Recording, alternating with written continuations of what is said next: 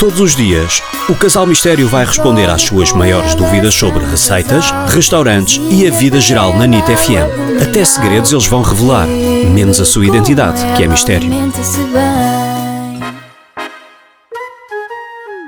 Olá, Casal Mistério, Eh, aqui fala a Joana e gostava muito de saber qual é que é hum, a vossa melhor receita vegan. Obrigada. Olá, Joana.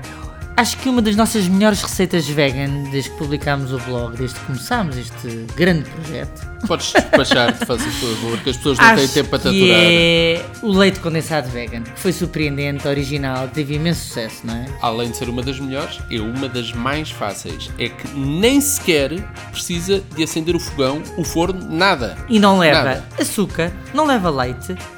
Milagre. E demora E não- dois minutos a fazer e só precisa de um liquidificador. Quando nós temos numa receita leite e vegan, já é obra, não é? O segredo disto é leite de coco em pó. Ah, bom. Procure leite de coco em pó. Misture 150 gramas de leite de coco em pó com 150 gramas de açúcar de coco, com 120 ml